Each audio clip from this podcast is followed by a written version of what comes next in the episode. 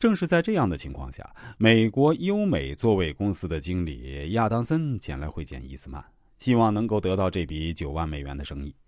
伊斯曼的秘书在引导亚当森去见伊斯曼之前，一再叮嘱亚当森：“我知道您急于想得到这批订单，但我不妨现在就告诉您，如果您占用了伊斯曼先生超过五分钟的时间，您就完了。而且，他是一个非常严厉的大忙人，所以请您进去以后要快快的陈述您的来意。”亚当森微笑着点头说是。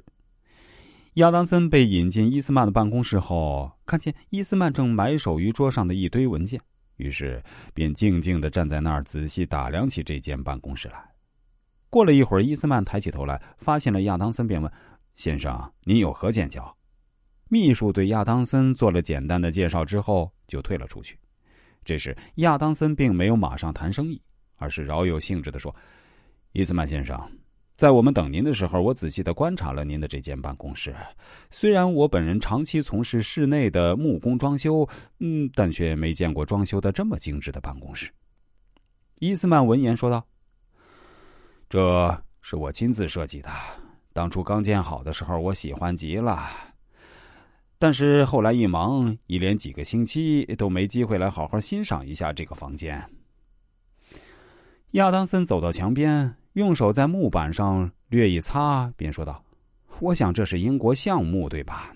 意大利的橡木质地不是这样的。”“啊，是的。”伊斯曼见状，高兴的站起来回答：“那是从英国进口的橡木，是我的一位专门研究室内细木的朋友专程去英国为我订的货。”伊斯曼心情好极了，便带着亚当森仔细参观起自己的办公室来。他把办公室所有的装饰一件件的向亚当森做介绍。从木质谈到比例，又从比例谈到颜色，接着又从工艺谈到了价格，然后他还详细的介绍了他设计的经过。此时，亚当森微笑的认真聆听，显得饶有兴趣。亚当森看到伊斯曼谈性正浓，便好奇的询问起他的经历。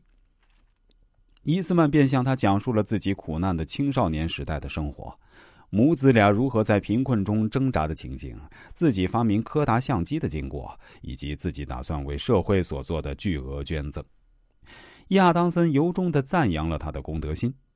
本来秘书警告过亚当森，会谈不要超过五分钟，结果亚当森和伊斯曼谈了几个小时，一直谈到了中午。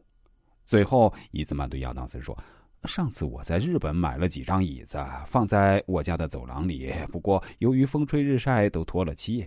昨天我上街买了油漆，打算自己把它们重新刷好。您有兴趣看看我的油漆表演吗？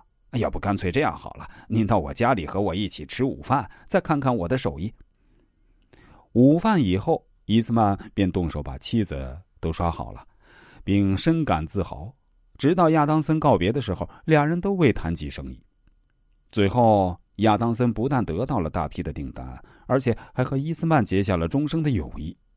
亚当森成功的诀窍还是投其所好，先从伊斯曼的办公室入手，巧妙而真诚的赞扬了伊斯曼的成就，使伊斯曼的自尊心得到了极大的满足，并在进一步的接触中将自己视为知己。